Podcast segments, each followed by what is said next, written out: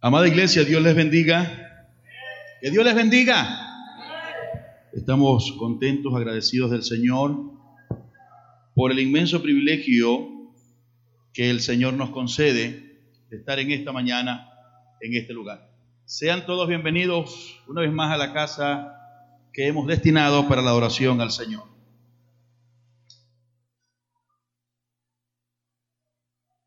Bien,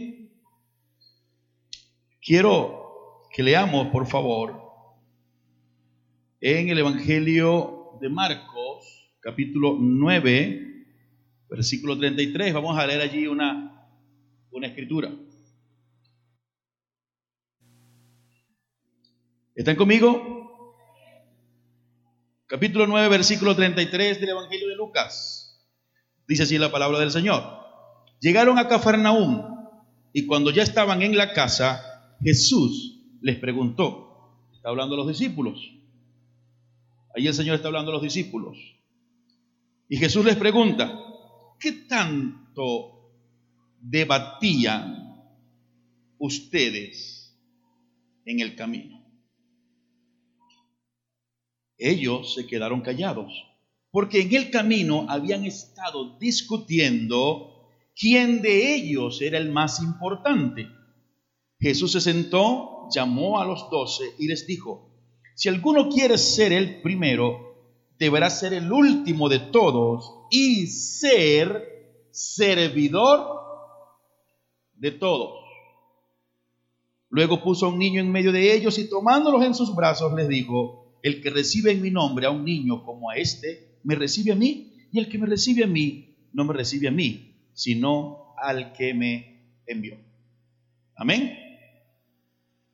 Gloria sea al Señor. Hemos estado hablando todo este mes acerca de el ministerio, dones, talentos, liderazgo, tratando de definir una perspectiva bíblica de lo que realmente es el ministerio. Hace muchos años atrás, en Venezuela se hablaba poco acerca del ministerio, y es que el ministerio hace 30, 40 años atrás, era solo para algunos hombres o mujeres a quienes se creía Dios en su gracia y misericordia había escogido para, una, para algún oficio ministerial. Y en aquel entonces solo eran dos, básicamente, eras pastor o eras evangelista. En los últimos 20 años en Venezuela, Suramérica, Centroamérica, se ha maximizado y potenciado la discusión, por así decirlo, acerca del ministerio. Y es que se han ampliado los oficios ministeriales y ahora encontramos a, hombres y mujeres eh, que se llaman apóstoles, profetas, además de evangelistas, tradicionalmente eh, eh, pastores y algunos maestros. Así que en aquel entonces, hace años atrás, décadas atrás, era difícil que alguien dijera yo soy apóstol o que se considerara apóstol. Así que siempre ha sido dentro de la iglesia un aspecto muy importante hablar acerca del ministerio. Pero yo quiero dar una perspectiva bíblica real a lo que realmente Jesús enseñó es el ministerio. No quiero pecar de extremista, tampoco quiero pecar de laxo o superficial a la hora de hablar del ministerio, pero quiero ceñirme estrictamente a la enseñanza del Señor. Yo no puedo negar, sería insensato decir que no hay apóstoles en este tiempo, o que no hay evangelistas, o que no hay profetas, contravendría el principio bíblico y la misma enseñanza escritural que Cristo dice que Él mismo constituyó a unos apóstoles, profetas, pastores, evangelistas y maestros. Y dice el por qué, que es cuando muchos de los creyentes que anhelan ministerio, liderazgo, reconocimiento dentro del pueblo de Dios, olvidamos. Y es que Cristo dice, sí, es que el Señor me llamó, es un privilegio, no se lo dio a todo el mundo, es por su gracia, es, es en su soberanía y absoluta sabiduría que Dios me escogió y Él me constituyó. Eso es cierto. Pero la escritura dice claramente el por qué, cuál es la razón, cuál es la esencia de por qué Dios llama a hombres y mujeres a su servicio. Y dice claramente la escritura, para que los santos sean perfeccionados. Amén. Eso quiere decir que cuando el apóstol Pablo habla a Timoteo en las postrimerías de su vida y su ministerio, y les dice, si alguno anhela ser obispo, si alguno anhela dirigir en la obra del Señor, está haciendo bien, buena obra desea. No hay nada malo, no hay pecado, no hay arrogancia, no hay pedancia en el hecho de que un hombre o una mujer diga, Señor, yo quiero servirte, yo quiero honrarte y disponer mi vida, mis talentos, mis recursos, lo que tengo para servirte en algún área ministerial. No hay pecado en ello. El problema está en la motivación, en lo que nos mueve para servir al Señor. ¿Sabían ustedes que hay gente que cree que ser pastor es una profesión y no una vocación? Hay gente que ha dicho, oye, yo quisiera ser pastor, qué feliz y qué bien viven los pastores. O yo quisiera ser el apóstol de esta congregación. Y a raíz de las pasiones humanas hemos distorsionado la enseñanza escritural de lo que realmente es el ministerio y el servicio al Señor.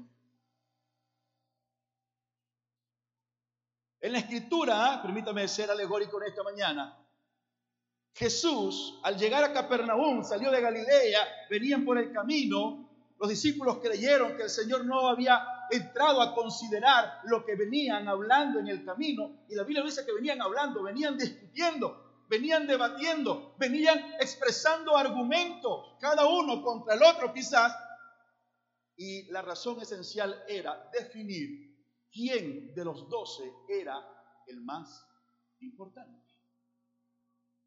Es lo que dice la Biblia.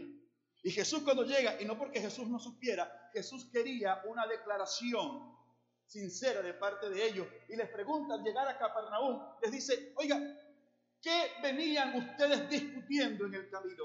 ¿Qué, ¿De qué venían hablando? ¿Cuál era la razón del entrevero que traían ustedes?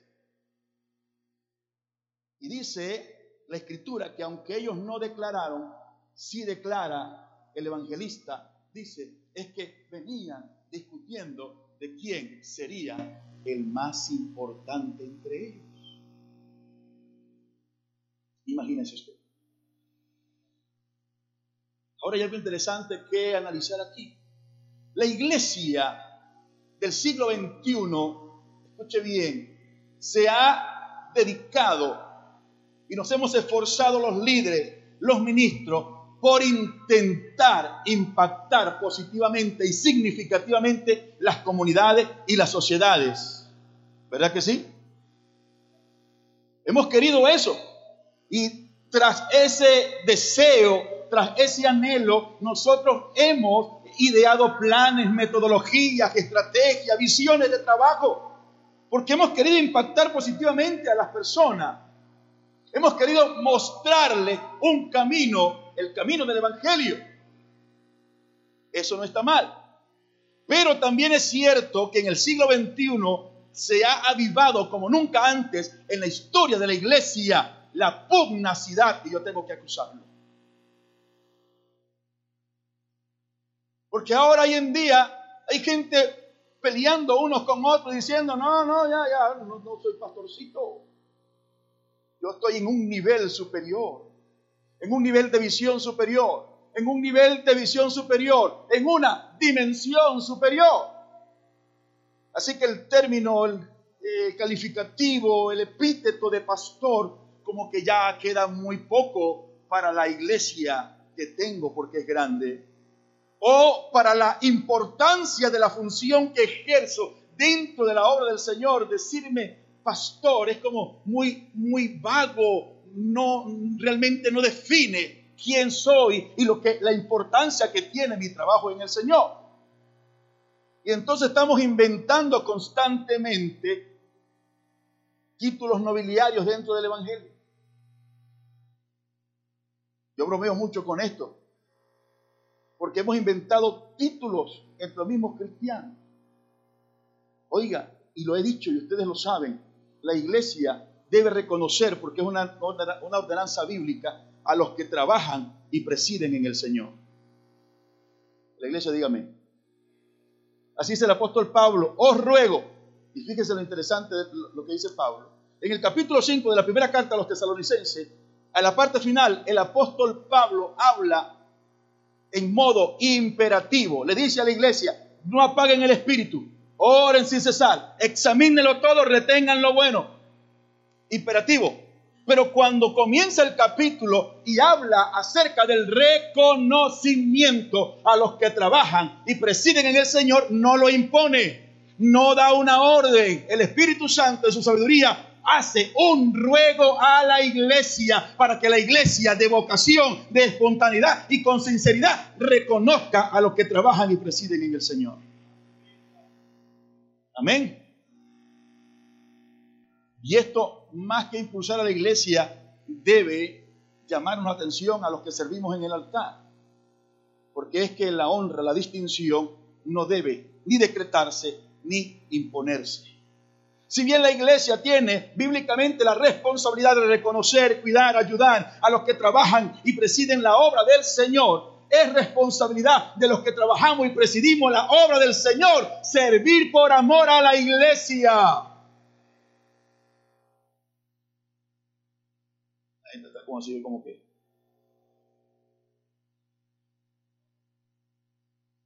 Los discípulos venían discutiendo. Había algo que ocupaba su corazón. Había una intención, había un anhelo, había una inquietud que ocupaba su corazón y la ocupaba de tal manera que por alguna circunstancia, yendo de Galilea a Capernaum, se generó la discusión. No sé quién la generó, la Biblia no lo dice en ninguno de los evangelios, ni cómo comenzó la discusión, ni cómo comenzó el debate, ni quién quiso imponer su criterio. Muy probablemente por el antecedente que tenemos hayan sido Jacobo o Juan, más probablemente Jacobo, los hijos de Zebedeo. ¿Se acuerdan de ellos? Ellos fueron los mismos que le dijeron a la mamá, fueron con la mamá y hablaron con Jesús y le dijeron, le dijo la mamá, mira, yo quisiera que cuando estés en tu reino, mis hijos, Juan y Jacobo, estén uno a tu derecha y uno a tu izquierda. ¿Se acuerdan de ellos?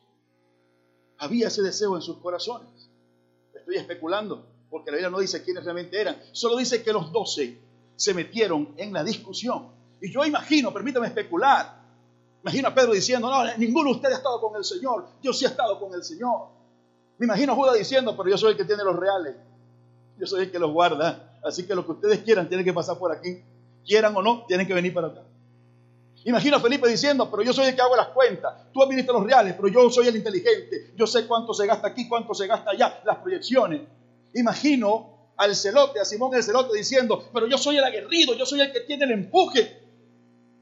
Imagino a Mateo diciendo, pero yo soy el, letrado, el intelectual, el que tiene la conexión con los romanos.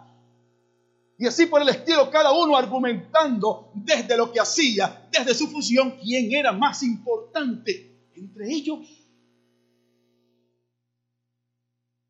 La iglesia hoy en día tiene inquietudes, los creyentes hoy en día tienen inquietudes que avasallan sus corazones. Tenemos la inquietud de, cómo hacer como iglesia para que la iglesia este, se exponencie el crecimiento numérico cómo hacer para que la economía fructifique aún mucho más. Cómo hacer para que la comunión espiritual de los creyentes cada día sea más íntima con el Señor y crezca más. ¿Cómo hacer? Pero a nivel institucional estas cosas nos preocupan, pero también nos preocupan cosas desde el ámbito personal. Mi pregunta es, ¿qué ocupa su corazón? ¿Qué le inquieta? ¿Qué discutimos entre nosotros como iglesia? Discutimos si el líder tiene o no tiene razón. Discutimos si lo que propone quien está liderizando es la mejor alternativa o la mejor opción. Y hasta llegamos a considerar que no nos parece. No, no me parece. Discutimos si el pastor, el apóstol, el ministro tiene razón, si su conducta es o no adecuada, si su mensaje llena o no la expectativa. Todo eso ocupa nuestro corazón.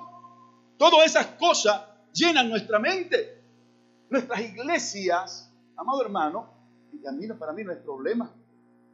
Nuestras iglesias se llenan de personas que vienen a la iglesia, escuche bien, y no vienen muchas veces a recibir palabra de Dios, viene a cuestionar a quien esté predicando la palabra de Dios. Eso será aquí, pastor, y con usted. Pero no importa, yo sé que no me pasa. No me ha pasado la primera vez, muchas veces me ha sucedido. Muchas veces me ha sucedido. El pastor predicó, ¿qué te pareció la aplicación del pastor? Bueno, tú sabes que desde la perspectiva teológica no se aplica. Así que el pastor está como que le falta un poquito más de estudio. Si yo fuera él, hubiese trazado el mensaje expositivo porque son homiléticos, porque saben de hermenéutica, porque saben de teología. Y entonces el pastor, el apóstol, ya no sé, el mensaje estuvo como fofo, como flocho, dicen en el llano. No, no estuvo sustancioso el mensaje. Porque no viene a escuchar palabra de Dios, viene a cuestionar a quien habla la palabra de Dios. ¿Sabes por qué? Porque en tu corazón crees que eres más importante que el que está predicando la palabra de Dios. Y les voy a decir algo, el que está predicando la palabra de Dios, tú no eres más importante que él, pero él tampoco es más importante que tú. ¿Alguno me está entendiendo? Y allí el primer error de la concepción ministerial de lo que ocupa el pensamiento de los líderes. Creer que por cuanto Dios ha tenido misericordia y los ha llamado al servicio, a liderizar, son más importantes que el resto de la iglesia. Y eso es un grave error. Totalmente grave error. ¿Sabe por qué?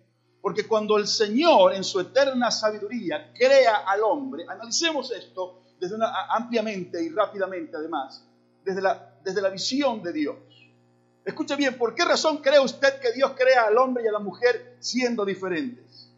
Los seres humanos, los hombres, hablando anatómica, fisiológica, funcionalmente somos diferentes. Nuestra anatomía es diferente a la, la anatomía masculina, es diferente a la anatomía femenina. No para que se potencie el pensamiento de que el hombre es el, que tiene la supremacía en la creación, o eh, como se apareció en los 60 el movimiento feminista que dice que las mujeres no deben dejarse avasallar y pisotear por el hombre. No, es una distorsión satánica.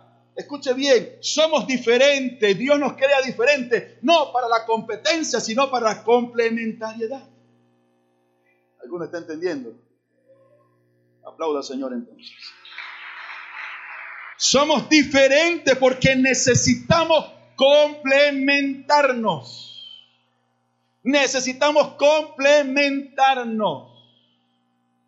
Y es lo que el apóstol Pablo repite, inspirado por el Espíritu Santo, a los Corintios en el capítulo ese, dice, somos un cuerpo en Cristo. Y así como un cuerpo humano tiene muchos miembros, los miembros son diferentes en tamaño, forma, función, son miembros de un mismo cuerpo y el cuerpo no puede prescindir de un miembro porque por insignificante que parezca, cada miembro tiene una función que es importante para que el cuerpo tenga su equilibrio. Esa es la razón por la cual usted y yo somos diferentes. Esa es la razón por la cual hay gente que canta mejor que otra, gente que enseña mejor que otra, gente que predica mejor que otra, gente que tiene una visión mejor que otra, gente que es más dedicada que otra. Es para complementariedad, nunca para competencia. He encontrado en las grandes ciudades del país una absurda competencia entre pastores. Esta competencia comenzó hace unos 15 años atrás. Comenzó con el boom de la adoración. Entonces los pastores estaban muy interesados, los ministros muy interesados en tener los mejores grupos musicales. Se hicieron grandes inversiones para mejorar los sistemas de sonido, audiovisuales de las iglesias, la instrumentación, la capacitación de los músicos, de los cantantes en la iglesia, porque queríamos proyectar que tenemos un buen grupo. Era una especie de indicador, un excelente grupo era decir, oye, esa iglesia debe ser una buena iglesia, está bien organizada, estructurada, porque tiene un buen grupo. Luego pasó eso al artesonamiento de los lugares, de los templos, que no está mal. Siempre he dicho que las iglesias deben esforzarse para que sus lugares, los lugares que han destinado como lugares de reunión para adoración a Dios, estén lo más cómodos y hermosos posible. Amén. Y es un principio personal. Que debe aplicarse también a lo personal. Les he combinado y les vuelvo a decir ahora, cuando venga la iglesia del Señor, no, no, no esté buscando cada domingo una boutique o un lugar para ponerse el, el saco más caro o el vestido más caro. Pero si tiene, amado hermano, sacuda el mejor vestido, hermana, y se viene para la iglesia porque viene a adorar al Señor. Amén. Y usted, hermano, cuando venga a la iglesia, sacuda la mejor camisa y póngase y venga a la iglesia. No importa que sea la camisa de todos los domingos, pero que sea la mejor camisa. Amén. Eso no está mal, porque venimos a, reunirnos para adorar, adorar a Dios. Pero el asunto está es cuando lo hacemos de manera competitiva. Recuerdo haber estado en reuniones donde pastores me decían, ¿cuántas escuelas dominicales haces tú? Una. ¿Por qué? ¿Cuántos miembros son? Bueno, doscientos y tantos. ¿Y por qué haces una sola? Ah, bueno, porque el templo todavía me tengo por la mitad. Yo me falta meter como 300 más para en el templo. Hay otros que decían, uno me dijo un día, yo bromeaba con él, me dijo, estoy haciendo cuatro escuelas dominicales. ¿Cuántos creyentes tiene? Estoy haciendo cuatro escuelas dominicales. ¿Cuántos creyentes tiene? Que estoy haciendo cuatro, estoy diciendo, ajá, pero ¿cuántos creyentes tiene? Porque en el templo tuyo caben 25 están afectados. Competencia. Y disfrazábamos cosas. Porque hemos creído que el ministerio se trata de prestigio. Estamos creyendo, los que quieren servir al Señor, que el ministerio se trata de proyección social, de cómo me ve la gente, de qué es realmente lo importante. Se metió dentro de las iglesias, escuche bien, una idea del marketing corporativo, del coaching. ¿Alguno que está aquí ha hecho coaching alguna oportunidad? ¿Ha interesado buscar un coach? ¿No? Eso está muy de moda ahora en el marketing, en el crecimiento personal, buscar un asesor de imagen, no te pongas esta camisa, te ves viejo con esa camisa, vamos a proyectar una imagen más juvenil, una imagen más dinámica, una imagen más potenciada, una imagen de importancia.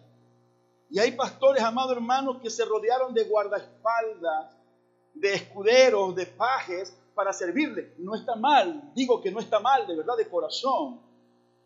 Si eso es un aspecto devocional de la iglesia, de deseo, de devoción, pero si sale de la imposición del líder o del ministro, está totalmente mal.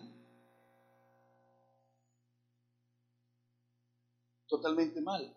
Máximo cuando algunos he escuchado decir, no, no, es que eh, eh, eh, estoy dando una imagen corporativa de un CEO, del gerente a la cabeza de una corporación, la iglesia como corporación, como empresa, y tengo que dar una imagen de, de prestancia y distinción. Ninguna imagen de prestancia y distinción. El Señor llamó a los hombres y mujeres a la obra del Señor para servir.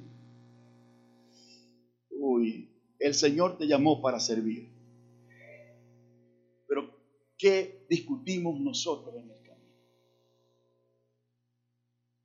¿Qué discutimos en el camino de nuestra vida? ¿Qué es lo que andamos discutiendo? Ya yo no puedo seguir viviendo aquí en esta barriada.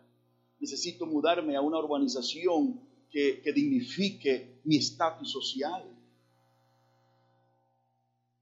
Hermano, yo pregunté hace a mi llegada acá a la ciudad por una casa que desde que llegué aquí está en venta y no la han podido vender, creo que por lo caro. Y llamé a la persona, la casa me gustó, llamé para preguntar intención de comprarla porque no tiene dinero. Y llamé para preguntar. Y, y me atendió la gente de ventas. Y me habla y me saluda como, si la conociera de toda la vida. Y me pregunta eh, cómo me llamo, le digo mi nombre, comienza a hablarme por mi nombre y a tutearme.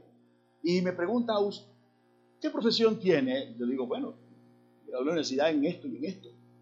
Mm, ¿Y a qué se dedica? Le digo, ahora estoy pastoreando una iglesia reciente acá en la ciudad. La iglesia estaba comenzando, tenía unos meses de estar acá en la iglesia. Y, hace una sonrisa un poco picarona en el teléfono. Y dice, ah, pastor, pastor, eso es de Dios. Esa es la casa para un ministro del Señor. Esa es la casa para un ministro de su altura. Me preocupa decirle, mija, tú no me conoces. Pero usted es un ministro. Y esa es su casa. Todo porque quería meterme en 180 mil dólares. Yo le dije, estoy interesado, pero no llego ahora. Me falta un poquito. Porque la gente cree que servicio a Dios, ministerio, es prestancia, es prestigio social. Porque cuando tú le sirves y honras a Dios con lo que tienes de corazón, la honra de los hombres queda fatua y queda vana, porque la honra viene del cielo para ti. Amén. No es necesario buscar el prestigio, el reconocimiento de los hombres. Cuando tú le sirves a Dios de corazón, dice el Señor Jesucristo, el Padre que ve en lo secreto te recompensará en público. No es necesario poner cuentas en Instagram, ni en Facebook, ni en ninguna parte. El Dios que ve en lo secreto te recompensa en público. Y es lo que tenemos que entender como ministros. Ahora, ¿qué llena nuestro corazón? ¿Cuál es nuestra discusión? Voy a, tener esto para ser mejor. Voy a tener esto para, para que la gente vea que sí tengo. No. Hay una motivación equivocada, errada a la hora de servir al Señor. Yo quiero de manera muy sucinta enfocarme en cuatro aspectos esenciales ahora. En el primero, ¿para qué servir? En el segundo, ¿a quién servir? Tercero, ¿cómo servir? Cuarto, muy importante, cuándo servir. Y por último, la recompensa del Jesús. La escritura enseña de manera enfática, y lo dijo el Señor Jesucristo, que el creyente, cuya eh, eh, la cualidad esencial del creyente, perdón, es que es un creyente que sirve, una persona que da lo que tiene para servir. Eso lo dijo Cristo. Los pastores, los ministros, los líderes andamos buscando reconocimiento, nombres, nombres. ¿Sabe? Hace años atrás no había el boom de las redes sociales. Lo máximo que uno hacía en una actividad era sacar un afiche. Y cuando uno era el principal, te hacían un afiche, te ponían una foto en el mejor ángulo, te ponían un afiche editado y te ponían y promocionaban tu actividad, un congreso, una actividad. Ahora las redes sociales permiten todo eso casi instantáneamente, rápidamente. Yo recuerdo que yo bromeaba con algunos muchachos porque cuando nos invitaban a actividades, congreso de jóvenes, congreso de damas, y éramos predicadores o talleristas ocasionales, circunstanciales, colocaban, eh, por ejemplo, eh, gran, segundo, tercero, cuarto, quinto, el, número que fuera, Congreso de Jóvenes, Centro Occidental, de no sé qué cosa, la unción del Espíritu Santo, conferencista fulano de tal. Y abajo ponían, entre otros. Y, el, y uno estaba ahí metido en ese congreso y decía, mira, estoy en el congreso, ¿dónde está tu nombre? No, no está. Ahí entre otros, ese estoy yo. Y cuando tu nombre comenzaba a aparecer como principal, uno dice, eh, Congreso Regional número tal, conferencista, Pastor Joan Jiménez. Uno dice, mire, ¿qué soy yo? Hoy en día las redes hacen eso. Y nos promocionamos y, sacamos afiches. Estoy diciendo que no está mal. El asunto es la motivación. A Dios no le interesa. A Dios no le interesa, escuche bien, sino lo que hay en mi corazón la intención de mi corazón. Pero quiero que usted entienda algo muy, muy importante. El Señor llamó a cada uno de los creyentes a servir, a ser servidor de todos. ¿Usted me está entendiendo? Servidor de todos. Ahora, comencemos por la enseñanza del ejemplo. En la carta del apóstol Pablo a los filipenses, dice Pablo, inspirado por el Espíritu Santo, dice que el Señor se despojó de su gloria. Amén. Haciéndose hombre, haciéndose obediente hasta la muerte y muerte de cruz. Pero antes dice, estimando cada uno a los demás como superiores a ti mismo. Cosa más dura poder estimar a los demás como superiores.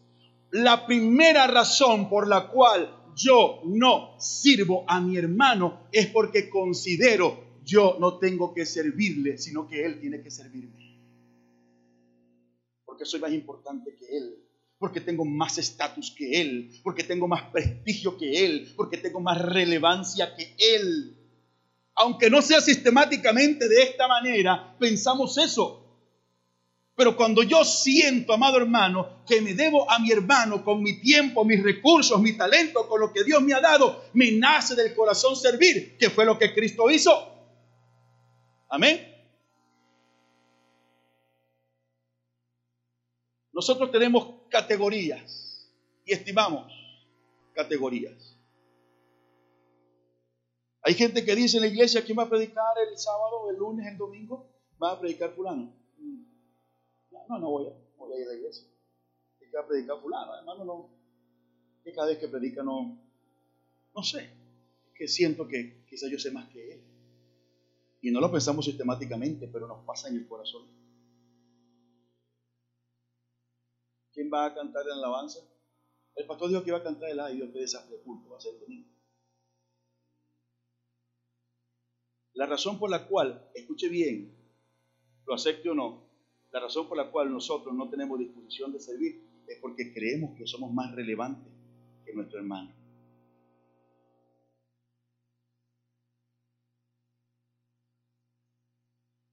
Jesucristo atacó este principio, este principio o esta manera de pensar cuando le dice a los discípulos, le dice a la gente que los fariseos amaban llegar a las fiestas tarde y se paraban atrás. Llegó fulano de tal. Y el dueño, el anfitrión de la fiesta, salía en medio de todo, paraba la fiesta y decía, usted ha llegado, venga. Y en un desfile lo pasaba por el medio de todo y lo sentaba en el lugar de privilegio. Amaban eso los fariseos. Les gustaba ese reconocimiento. Y los discípulos, como buenos judíos, parecían estar imbuidos por ese pensamiento y, querían, y Juan y Jacobo querían estar a la derecha y a la izquierda. ¿Y dónde se sienta Pedro? ¿Y dónde se sienta el otro Jacobo? ¿Y dónde se sienta Simón? ¿Y dónde se sienta Felipe? No importa, lo, que importante es dónde me siente yo. Me estoy haciendo entender. ¿Qué importa el hermano, su necesidad, su crisis, su sacrificio? Lo importante es dónde yo esté y cómo esté. Y ese es un problema. Yo tenido un conflicto toda la vida. No sé si por trauma o no sé por lo que sea. Toda la vida me ha incomodado, escuche bien, llegar a un lugar y que me pasen como un cortejo por un desfile y me sienten en el primer lugar. Y gracias a Dios no practicamos mucho eso ahora. Yo vengo de la época cuando usted llegaba a un lugar como predicador, lo sentaban atrás en el altar.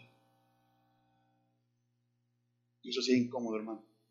Porque todo el mundo está pendiente del predicador y lo que usted haga. Y si uno tiene ganas de bostezar, hermano, porque uno me da ganas de bostezar. Uno saca un gloria a Dios del alma. ¡Gloria a Dios! La gente dice, está bostezando el hermano en el culto, qué frío. Y es el que va a predicar.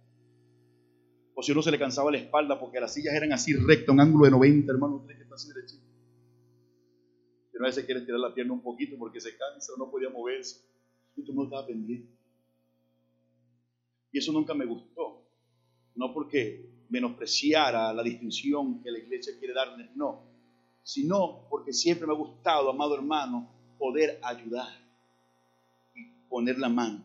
Por esa razón que ustedes me ven que yo me siento allá por allá de último para ver quién está por allí quién necesita una silla y quién necesita estar en un lugar. Pero hay gente que les gusta eso. Y hay pastores que les gusta eso. Si no les dan esa honra y esa distinción, entonces se sienten incómodos. Claro, ni muy calvo ni con dos pelucas. Tampoco es que va a un lugar, amado hermano, y le gusta que esté mirando a uno así como gallina picando sale, decía. Hace años llegué a una iglesia de nuestra organización, la más grande de, Mérida. Era el predicador invitado, me había invitado Jorge, por cierto, a un congreso de jóvenes. Cuando Jorge era joven y tenía pelo todavía. Y yo llego tarde porque en el camino tuve miles de obstáculos y llego tarde y agarro un taxi. Me dijeron, mira, agarro un taxi, te dije, y cuando yo llego, amado hermano, no pude comunicarme, no tenía celular, no había, ya llegué, ¿qué me busca? No. Así que agarré un taxi, ¿dónde es? Y agarré un taxi, llegué a la iglesia. Y llegué a la iglesia, hermano, con una maletica, un bolsito medio sucio, una camisita, un saco medio arrugado que intenté no arrugarlo en el camino, pero ¿cómo no lo arrugo en 10 horas de viaje? Y llegué todo espelucado, un flacuchento, hermano. Y llegué a la iglesia mirando por, pensando, a Jorge, no, Jorge no estaba, por todos lados. Y estaban los servidores. Y yo me, miro así para decir, le preguntaba a alguien, no estaba el organizador de la actividad, y uno de los servidores me hizo así.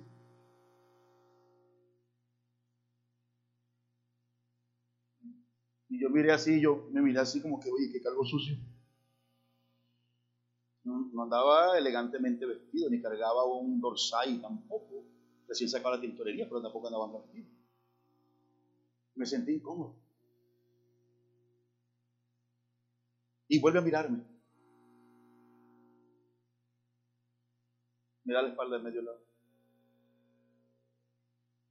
Por allá estaba, no recuerdo si era Sarabia, no recuerdo quién era. Pastor, por fin llegaste, estamos esperando. Él, es el predicador. Ay, usted es el predicador. Pero venga, hermano, venga acá, por favor. Adelante, por aquí, por favor. Yo dije, papi, hace ratico llegué y ni me miraste, ni me dijiste nada.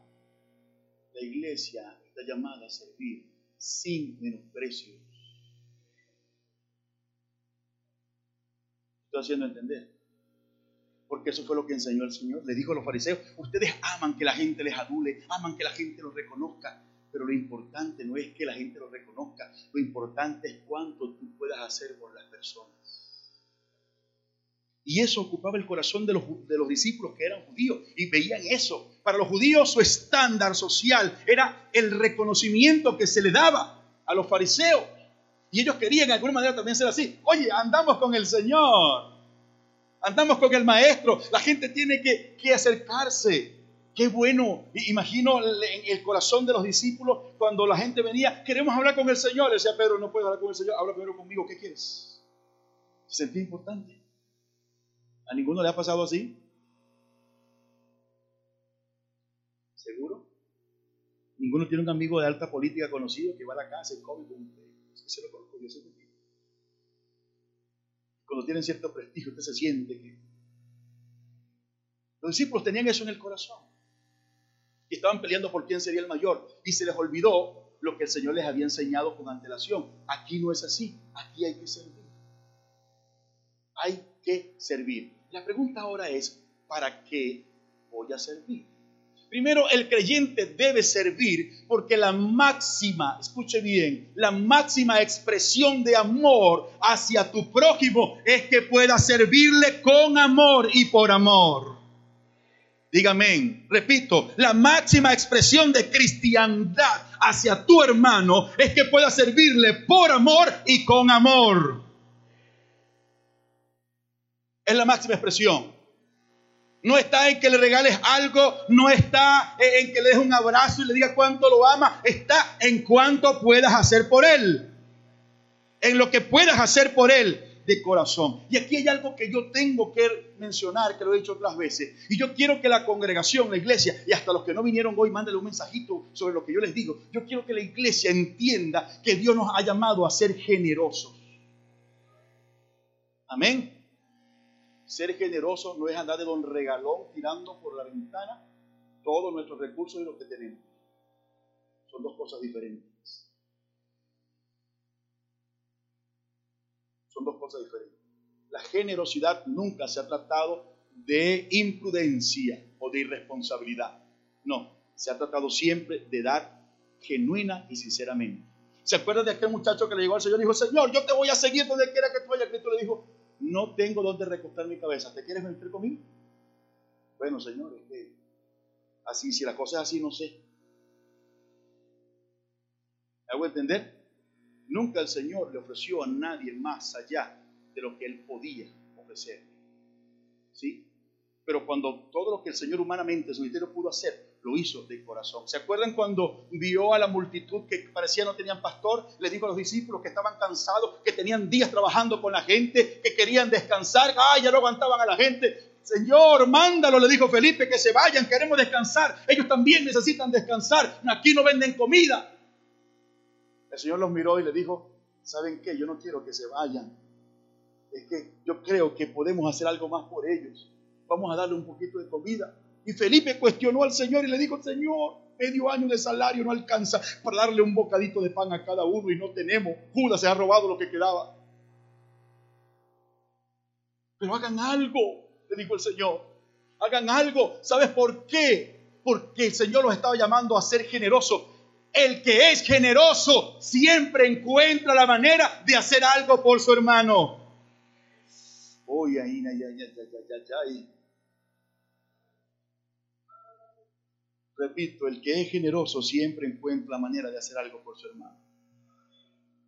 Pero hay gente que no es generosa, sino es solamente buena.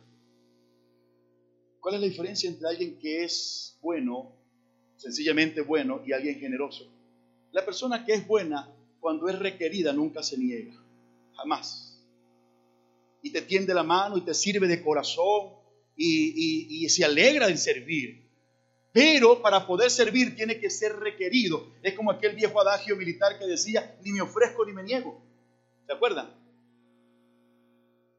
Pero el que es generoso no espera ser requerido para dar. Dice la Biblia, amado hermano en el Señor, escuche bien, que cuando pasaron a la orilla del camino o en el camino y vieron tirado en la orilla aquel hombre que estaba herido, que estaba golpeado, que estaba moribundo, pasó un religioso, pasó el sacerdote, que era la expresión máxima de la religiosidad, pasó un levita que servía en el sistema sacrificial, y pasó un samaritano, alguien que la sociedad menospreciaba. Nadie quería recibir ayuda de un samaritano. Pero dice el Señor, lo reseña Lucas, dice que cuando el samaritano lo vio, fue movido a misericordia. El amor mueve la generosidad y te mueve a misericordia te mueve, te mueve. Es incongruente decir yo amo al hermano y no hacer nada por él.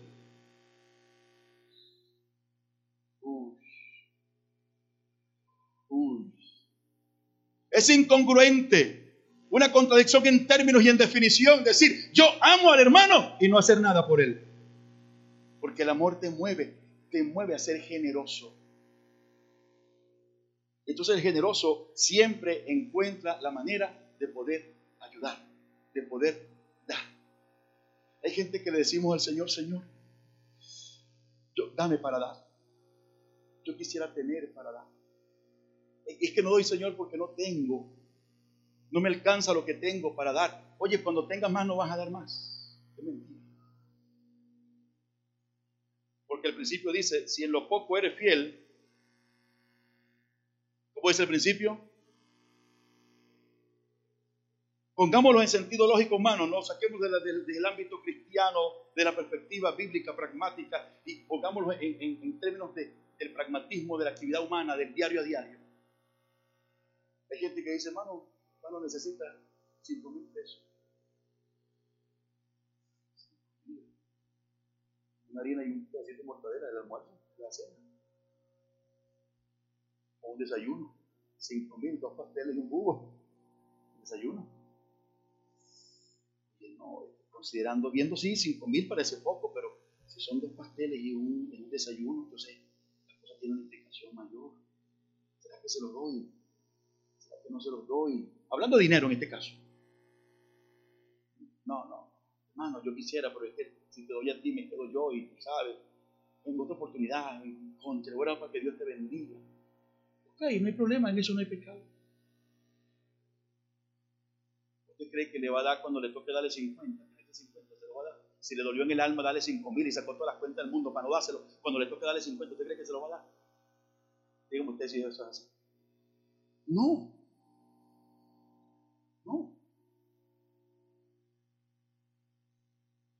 Pero cuando se es generoso, se da, se ayuda con sabiduría. Amado hermano, se busca la manera, se encuentra la forma para poder ayudar. Y esa es esencialmente la razón por la cual el para qué servir. ¿Para qué servir? Porque el creyente debe ser un servidor de todo. Primero, porque Cristo dijo, Cristo dio el ejemplo. Y si el Rey de Reyes, Señor de Señores, el dueño del mundo, el Rey de Reyes, escuche bien, lo hizo, ¿quién soy yo para no hacerlo? ¿Alguno me está entendiendo? Si entendió, aplauda al Señor y dé gloria a Dios, por favor. ¿Quién soy yo para no seguir el ejemplo del Señor y no ser servidor de mi hermano si el Señor fue servidor? ¿A quién debo servir? Debo servir en primer lugar a Dios. En primer lugar a Dios. ¿Cómo voy a servir a Dios, pastor? Dios lo tiene todo. Dios no necesita de mi servicio. ¿Saben algo? Dios nos ha encomendado a usted y a mí la responsabilidad de extender el reino de Dios en la tierra. Y Dios obra a través de la instrumentalidad humana. Quiero que entienda eso.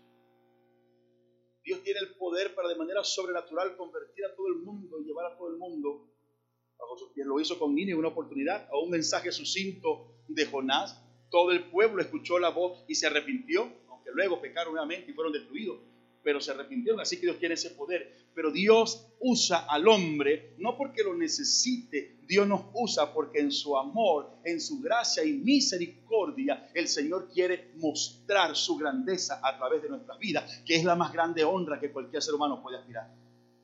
La más grande honra que cualquier ser humano puede aspirar es sencillamente ser un instrumento de la gracia y del amor de Dios.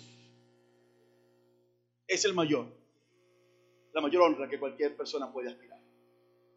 Así que tú y yo nos convertimos en esta tierra en los que propulsamos, los que impulsamos, los que promovemos la verdad del Evangelio, los que promovemos una palabra de esperanza a las personas, los que extendemos el reino de Dios. En, en ese sentido entonces, mi vida toda toda mi vida, mis talentos, mis capacidades, mis recursos deben estar puestos al servicio del Señor para extender el reino de Dios en esta tierra. Para que algunos conozcan a Cristo, para que las familias sean cambiadas, para que sean transformadas. Esa es la razón y el cómo servir a Dios. ¿A quién servir? A nuestro hermano, porque nuestro hermano es imagen y semejanza de Dios. Amén.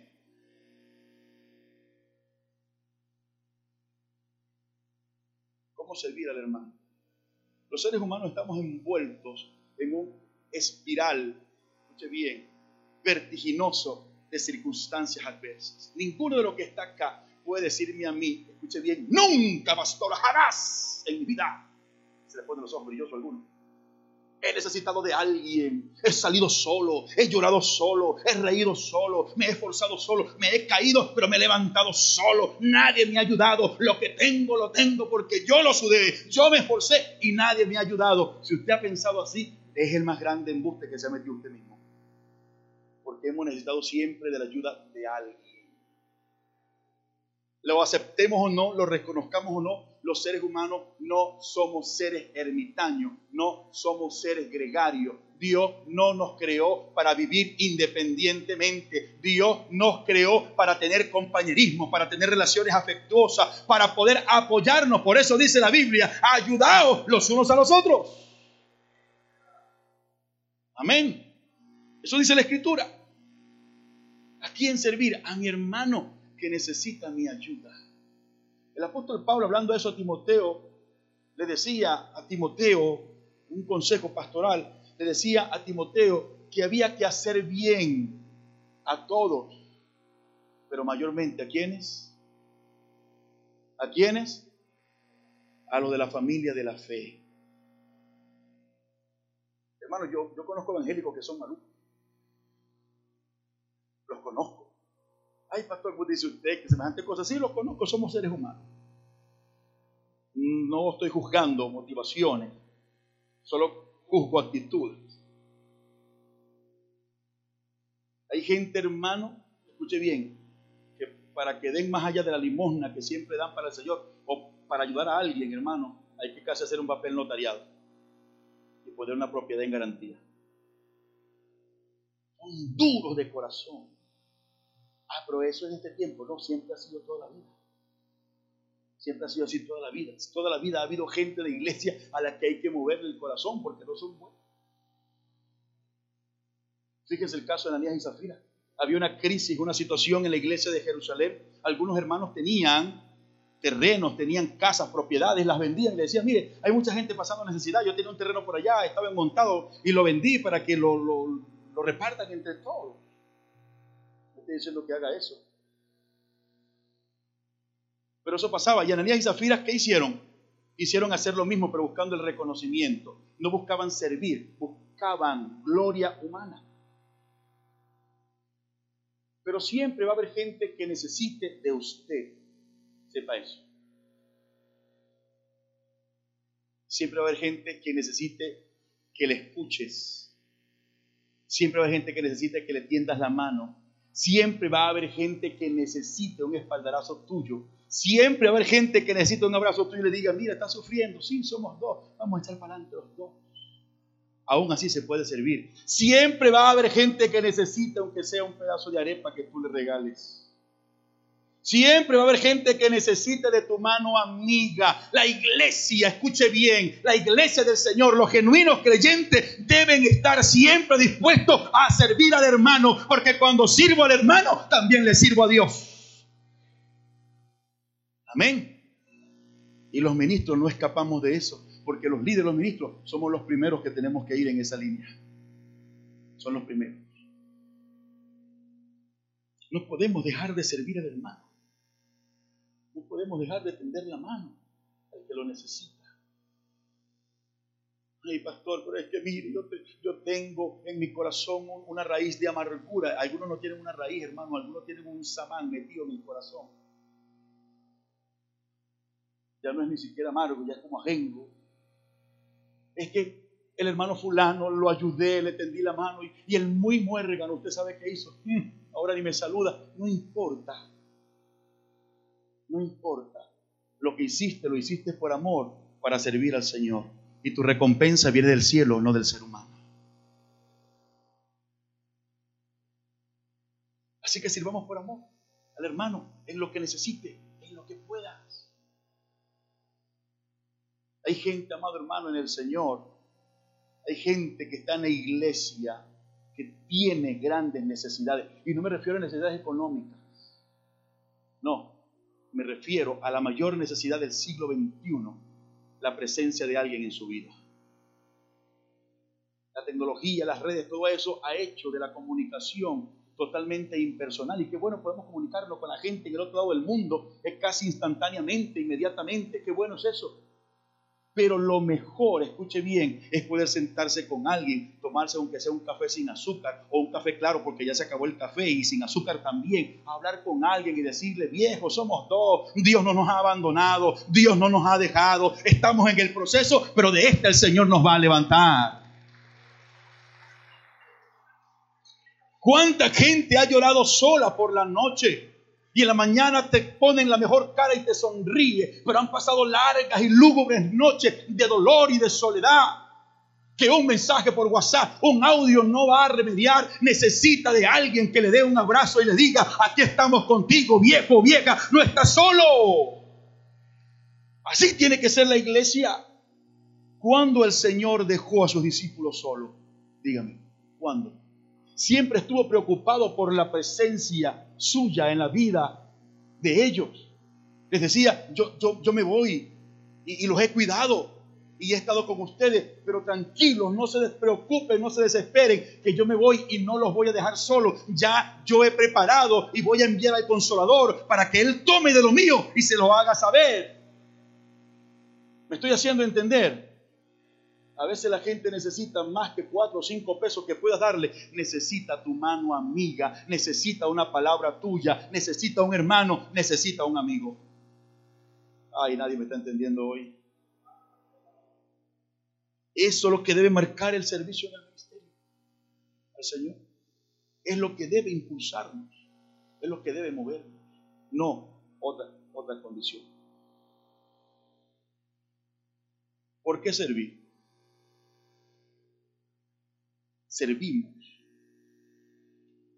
a Dios, servimos a nuestros hermanos y la otra razón por la cual servir, escuche bien, es que el servicio que tú dispensas en la obra del Señor, cualquiera que sea, este servicio rinde un fruto para el crecimiento de la obra del Señor.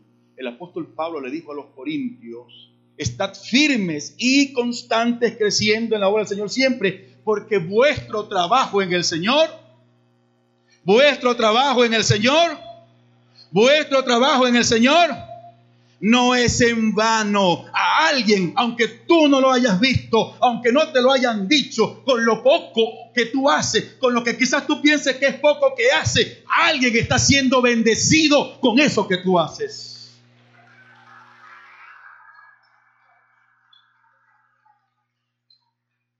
Por eso no debo dejar nunca de servir, nunca. Siempre haz lo que tengas que hacer. Siempre sirve con el corazón. Siempre da más allá de tus propias fuerzas para servir al Señor. Ahora, ¿cómo servir? Y aquí entro en el cómo. A Dios no se le dan cosas a media. Dios no es chatarrero. Iglesia, sáquese del corazón de que Dios es el chatarrero que recibe todo lo que a mí me sobra y no me sirve y por ende el hermano que es imagen y semejanza de Dios tampoco es chatarrero que me tiene que recibir lo que no me sirve. Aquí voy a ser un poquito recalcitrante en eso. Yo mencionar lo que otras veces he dicho. Mi amor, ¿qué vamos a hacer con esa ropa vieja? Ya está descosiendo, ya no sirve. Habrá que botarla, regalarla a alguien. Se le ocurre, hermanos, alguien decir, hermano, hay hermanos que están pasando necesidad de alguna familia, de la comunidad. ¡Ay, qué bendición! Ese Dios sí es perfecto, el tiempo Dios es perfecto. Yo quiero botar esa ropa porque está rota, manchada, sucia y vieja. Y la están pidiendo en la iglesia, qué bendición. Nunca des nada de lo que te sobre, que eso no le agrada a Dios. Jamás. Eso a Dios no le agrada no agrada a Dios cuando tú le quieres dar a Dios de tus obras. Dios no necesita ni las tuyas ni las mías. Dios no necesita tus obras. Dios necesita lo mejor que puedas darle a Él. Amén. Lo mejor que puedas darle a Él. David dijo en una oportunidad, pidió, ¿cuánto cuesta esta viña? Le dijo, no, mi rey, eres tú, te la regalo. Le dijo, no, no, no, David, yo la quiero para ofrecer el sacrificio a Dios y yo no le voy a ofrecer a Dios algo que no haya salido de mi sacrificio. ¿Usted sabe por qué? Porque lo que obtenemos con sacrificio es lo que más valoramos. Es lo que más valoramos. Así que nunca le dé a Dios lo que le sobra. Nunca le dé a Dios lo que no sirva dele a Dios lo mejor que tenga. Porque es lo que dice la Escritura, es lo que enseña la palabra del Señor. Cuando yo le voy a dar a Dios, tengo que darle a Dios lo mejor de mí. Yo recuerdo la época, amado hermano, cuando vamos, a, vamos al culto y llegaba siempre alguien y le decía al director, yo quiero que me anote porque yo quiero cantar una alabanza al Señor. Ajá, ¿y usted ensayó? No, no he ensayado. ¿Y usted es cantante? No, yo no canto bien, yo canto muy mal. Eh, ¿Y usted se preparó? No, no he ensayado, es que vine y llegando a la puerta el Señor me habló y que le tributara una alabanza. No sea tan fuera de orden y irresponsable de venir a ofrecerle a Dios lo más malo que usted pueda hacer. Sí, porque esa es la costumbre. Oye, sí, sí. Entonces, pastor, los que cantamos feo no podemos cantar en la iglesia. Sí, ¿Cuántas veces les he dicho a todos los que quieran cantar? Pero si yo sé que yo tengo una deficiencia y que canto mal y que no afino y que no tengo oído ni rítmico ni melódico y que soy, como dicen el llano, una maraca trapo que no da sonido, lo mínimo que quiero hacer si quiero alabar a Dios es bajarme, muchachos, ¿cuándo voy a ensayar con ustedes? Toda la semana, si es posible, una hora, dos horas, porque aunque sé que voy a desafinar, aunque sé que no voy a cantar como los ángeles, aunque sé que no lo voy a hacer como un profesional, voy a dar todo, absolutamente todo, para hacer lo mejor para el Señor. Amén. Así que se hacen las cosas para Dios. No lo que nos sobra. No, porque a Dios no le agrada. Dios no recibe con agrado esa ofrenda. No le agrada a Dios esa manera de servirle. Tengo que servir a Dios con mi alma y con mi corazón, dándole a Dios lo mejor. Ahora, pastor, eso quiere decir que cuando yo vaya a dar a Dios, tengo que dar lo más lujoso, lo más costoso, lo más fastuoso. No necesariamente. Porque a Dios no le interesa lo lujoso, lo fastuoso, lo más preponderante. A Dios le interesa lo que para ti sea más importante. Me explico de mejor manera. ¿Se acuerdan de aquella mujer viuda? Que el Señor dijo, mira, aquella mujer dio más que todo. Señor, pero echó dos monedas, dos blancas que, dos blancas que no, no, no, no son nada son insignificantes monetariamente. El valor eh, eh, monetario de dos blancas es insignificante. Y, algunos dieron dracma, dieron denario. ¿Cómo dices tú que dieron? Pero esa mujer dio lo único que le quedaba, lo más importante para ella. Ella lo dio de corazón.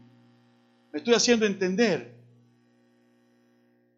No es lo fastuoso, es lo que para ti importa y representa. Una de las cosas más difíciles que nos cuesta a nosotros darle al Señor son nuestros logros personales, ¿sabe usted? ¿Cuántos de los que estamos aquí, que hemos graduado a la universidad, en algún momento hemos dicho, lo hice yo también, agarré el título y dije, por fin, el título, lo sudé, lo luché, lo peleé, aquí está el producto de mi esfuerzo. ¿Y Dios qué? Y hubo un día en que Dios me dijo, ah, tu esfuerzo, mm, tu sacrificio, pues lo que lograste en la universidad, nada, porque quiero que te vengas para acá a servir. Todo lo que soy, todo lo que tenemos, debemos entregárselo al Señor. Si Dios te permitió sacar una profesión es porque Dios quiere que las herramientas que aprendiste en el desarrollo y crecimiento académico las puedas poner en práctica en el crecimiento de la obra de Dios y en el beneficio de los hermanos. ¿Alguno me está entendiendo? Si Dios te permitió alcanzar cierto estatus, es porque Dios así lo ha querido para que su nombre sea glorificado a través de tu vida y tú puedas también bendecir a muchos hermanos. Me estoy haciendo entender. Es lo que Dios quiere, así le servimos a Dios, pero dando a Dios de corazón. Amado hermano en el Señor. Yo pongo este ejemplo, hermano, y, sucede, ¿no? Me sucedió a mí, quiero tomarlo como ejemplo Resulta, hermano, que hace unos años, hace tiempo atrás, tuve un, problema de salud respiratorio, hace unos cuantos años atrás, muchos años. Y fui a lo que aquel entonces era el Instituto de Previsión Asistencial para los eh, eh, funcionarios del Ministerio de Educación, ustedes conocen. Y ahí estaba el neumonólogo especialista, yo hice mi cola y mi cita y me revisó y, me dijo, usted no tiene nada, usted está, casi que me dijo que estaba eh, falseando una enfermedad, estaba exagerando la tos y estaba en ese tipo de cosas, porque bueno, casi que me dijo que yo quería un reposo para irme de flojo. yo dije, no, yo estoy enfermo, me siento mal. No, no, no, no, no, tomes esto y ya, y listo. Bueno, no hay problema. Pero yo me sentía mal y me dicen, oye, me siento mal. Día después le digo a, mi jefe, le digo, oye, dame un permiso para ir. Vaya, y voy a una clínica. Me dicen, en la clínica está Leo un monólogo. Yo no sabía que él mismo me atendió en el Días después, hablamos de dos días después. Me atiende, él no me reconoció. Yo cuando lo vi, por supuesto, lo reconocí. Y cuando me examinó, pues la camisa. Profesor, teníamos seguro, el seguro, aquel seguro que, que todo el mundo te sabe, ¿no? ¿Usted tiene seguro? Sí, soy, soy docente. Ah, mal. Acuéstese para allá, agarró por aquí, levante la mano, volteese para allá, ponga que enfermera, póngale esto, porque está muy mal. Pues hay que hospitalizarlo. Ya, ya, pero inmediatamente vaya administración y haga el papeleo para que le den clave y lo hospitalicen rápidamente. Y yo me molesté mucho y le dije, ahora sí estoy enfermo porque te estoy pagando la consulta y porque me vas a poder para cobrarme el seguro, ¿verdad? Pero en el IPASME, hace dos días me dijiste que no estaba enfermo. Me voy a hospitalizar con otro neumonólogo y me fui de orgulloso por otra clínica, porque estaba radio. Tenía radio con el tema. A veces los creyentes somos así. ¿Sabe usted? Si tengo un interés por alguien, ¡ay, cómo no! Venga, le sirvo. Pero cuando no puedo obtener ninguna prebenda de esa persona, entonces mi servicio es a medias. Nunca, nunca le sirva al hermano, por ende a Dios, de esta manera. Cuando vaya de servir, hágalo de corazón. Acoto aquí algo importante. No siempre tendremos recursos, tiempo y disponibilidad para poder servir. ¿Sabe usted eso? Y no es pecado decir que no. Es pecado decir que no cuando se puede y usted evita ayudar. ¿Me estoy haciendo entender? Cuando yo puedo ayudar a alguien que necesita de mí y le digo que no, es pecado, a Dios no le agrada. Pero cuando yo tengo mis compromisos y estoy limitado humanamente y tengo que decir que no, no hay pecado. ¿Me estoy haciendo entender? ¿Me estoy haciendo entender? Yo quiero aclarar esto, ¿sí? Porque es que hay, hay, hay, gente que dice, yo soy cristiano, tienes que servirme, obligado, que, que tienes que, oye, si no me sirve, eres un fuera de orden, eres mala gente, eres maluco, corazón endurecido. No, si no puede, no puede. Si no puede, no puede. El problema está en que si yo puedo y digo que no, ahí hay pecado. Cuando yo ofrendo a Dios, permítame poner otro ejemplo. Cuando yo ofrendo a Dios, a Dios no le importa cuánto dé, a Dios le importa la cantidad de mi corazón. Hay gente, amado hermano, que le da a Dios limosna. No importa cuánto prospere, no importa cuánto haya crecido, no importa cuánta bendición tenga, le da a Dios siempre más o menos la misma cantidad. No varía. Una limosna, una cuota porcentual fija que le da a Dios. El principio bíblico dice conforme haya prosperado. Pero a Dios no le importa cuánto sea lo que le vayas a dar. A Dios lo que le importa es lo que te motiva a darle, que es tu corazón. ¿Me hago entender? Yo puedo agarrar ahora mano y hacer un cheque de 100 mil dólares si lo tuviera. La gente diría, ay, qué pastor tan generoso. Pero si es lo que me sobra, ¿usted cree que a Dios le agrada? No. Así que cuando doy para Dios, doy de corazón, dándole a Dios lo mejor. Escuche bien, nosotros tenemos que aprender de que no siempre vamos a tener la condición para poder ayudar al hermano y en ello no hay pecado. Pero si lo puedo ayudar y no lo hago, me convierto en pecador porque endurezco mi corazón contra el hermano. Santiago dice, si tú ves a tu hermano padecer necesidad y la agarras, permítame parafrasear, y le dices, ay hermano, Dios está contigo, echa para adelante, no te desanimes, confía en Dios, Dios es bueno, Dios es grande. Y le dices, vete en paz, Dios te va a bendecir, pero tú tienes para darle ¿De qué clase de amor estás hablando? Cuando el cristiano, cuando el hombre de Dios es llamado a servir, escuche bien, no hay nadie que lo limite para servir y tenemos que disponernos a servir, aunque ello represente que a veces tenga que decir que no. No es pecado decir que no. Sepa usted eso siempre y cuando las razones sean legítimas y fidedignas y no porque usted no quiere, y no porque usted no le provoca o no porque usted le es pesado servir.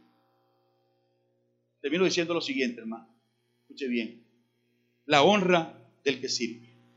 Jesucristo dijo una oportunidad, una palabra que me llama la atención. Jesucristo dijo, ninguno, no hay ninguno que no le dé a uno de ustedes un vaso de agua fría por cuanto es mi discípulo que no tenga ya su recompensa. El escritor de los Hebreos dice, no olvidéis de la hospitalidad. Capítulo 13 de Hebreos. No olvidéis de la hospitalidad, porque por la hospitalidad algunos sin saber se ganaron el privilegio y la bendición de hospedar ángeles.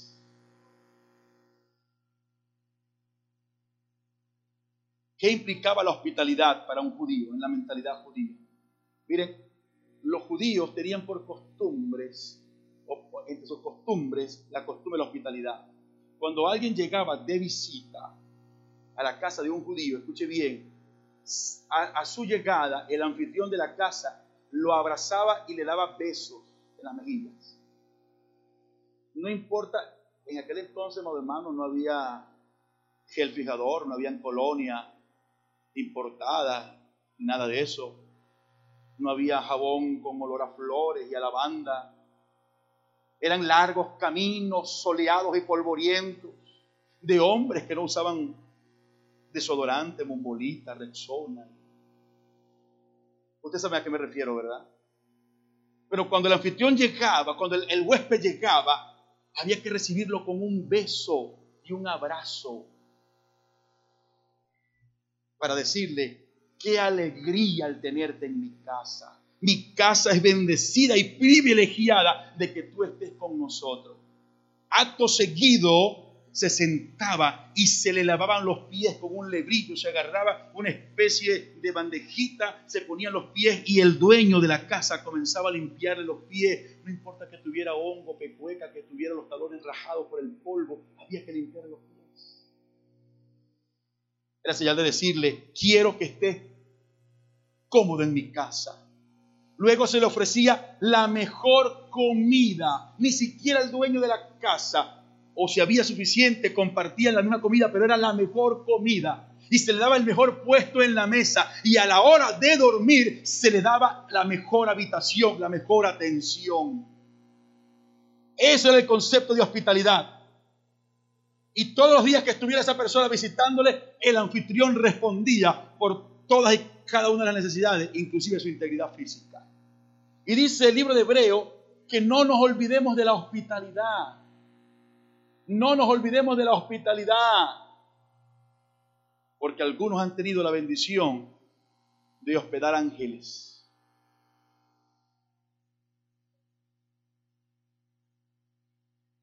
Jesucristo dijo, el que le sirve no es pequeñito tiene ya su recompensa. Todo, absolutamente todo lo que usted haga con sus talentos, con sus recursos, con su tiempo, con su esfuerzo para la extensión del reino de Dios, Dios se lo va a recompensar. Todo, absolutamente todo lo que usted haga con su tiempo, sus recursos, su talento, su esfuerzo, por un hermano con amor y por amor, Dios se lo va a recompensar. Dios no se va a quedar absolutamente con nada. Hoy, mañana o pasado, Dios se lo va a recompensar. tenga usted por cierto Pónganse de pie, por favor.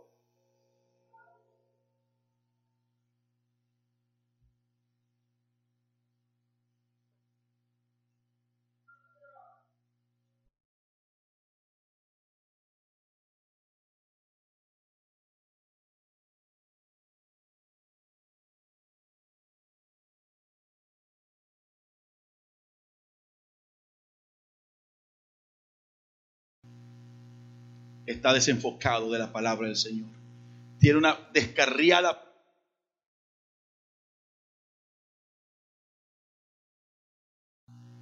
liderazgo es servir. Y cuando tú honres y sirvas a Dios de corazón, en su momento, en su espacio, y de acuerdo al propósito de Dios, Dios traerá honra sobre tu vida.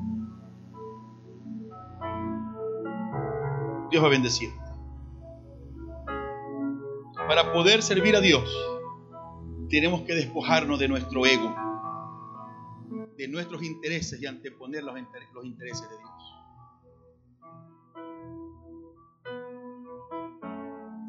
Si la viuda de Sarepta hubiese antepuesto sus intereses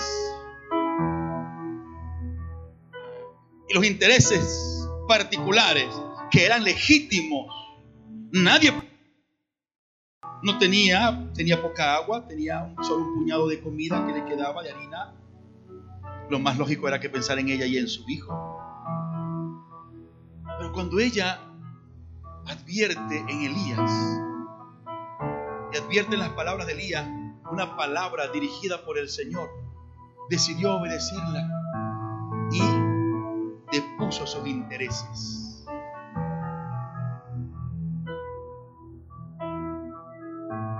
Para poder servir a Dios y a nuestros hermanos, tenemos que deponer nuestros intereses. y anteponer los intereses de Dios y de la obra de Dios. Pero hay algo importante con esto. Nada de lo que hagamos en esta condición dejará de tener su recompensa. Por eso Cristo dijo, buscar primeramente el reino de Dios, su justicia, y todas las cosas vendrán por añadidura. Si debe servir, hágalo de corazón y con toda la pasión. Levanta su mano al cielo y dígale, Señor Jesús, enséñame a ser tu servidor y enséñame a ser servidor de mis hermanos por amor y con amor. Pastor, es que el hermanito no provoca servirle, si provoca servirle un taparazo por la cabeza de lo cabezón que es. No te corresponde a ti ni a mí, te corresponde al Señor. Pastor, es que el hermanito, ay, ese hermanito, qué tremendo. Uno le dice, le dice, le dice y no empareja. Síguele diciendo, síguele sirviendo. Que no te corresponde ni a ti ni a mí juzgar, nos corresponde servir. Así que dile, Señor, enséñame a servir por amor y con amor a ti y a cada uno de mis hermanos. Enséñame, enséñame. ¿Se acuerdan de Elías? Cuando Elías le dijo, Señor, me quiero morir, estoy solo en este pueblo que te ha abandonado, que, que derribó tus altares, quebrantó tu pacto me quedo yo solo y los enemigos tuyos me buscan para quitarme la vida. No hay más nadie, Señor. El Señor le dijo, hey, hay siete mil que tú no los conoces, ni sabes quiénes son, ni cómo se llaman, ni dónde viven, ni qué hacen, que también están como tú, aunque no los conozcas. Digo esto porque quizás tú digas, Señor, yo solo soy el único que quiere servir. No, hay hombres y mujeres como tú que desean servir. Por favor, abre tu corazón y deja que, que el Espíritu Santo de Dios te empuje, te mueva a ser un verdadero servidor del Señor. Porque el que quiera ser grande, el que quiera honra, el que quiera reconocimiento, el que quiera prestigio dentro de la obra del Señor, tiene que ser el servidor de todos. No está mal que quieras honra, no. Dios no es egoísta. No está mal que quieras reconocimiento, no hay pecado en ello. No está mal que quieras que alguien te reconozca lo que haces. Es bueno reconocer y estimular a los que sirven en el Señor. Pero lo más importante es que esa honra venga de Dios, que esa honra venga del Todopoderoso. Es lo más importante. Así que si quieres honra y anhelas y deseas honra, un reconocimiento por pequeño que sea, pastor, que alguien me diga, hermano, qué bien lo estás haciendo. Sigue adelante, hermana, qué bien lo estás haciendo. Conocemos tus luchas y tus dificultades, pero vemos tu esfuerzo. Sigue adelante, alguien que me lo diga, pastor. No importa si el pastor no te lo dice. No importa si el líder no te lo dice. No importa. Lo importante es que la honra venga de parte de Dios. Y si quieres alcanzar eso, entonces disponga en tu corazón ser el servidor de todos.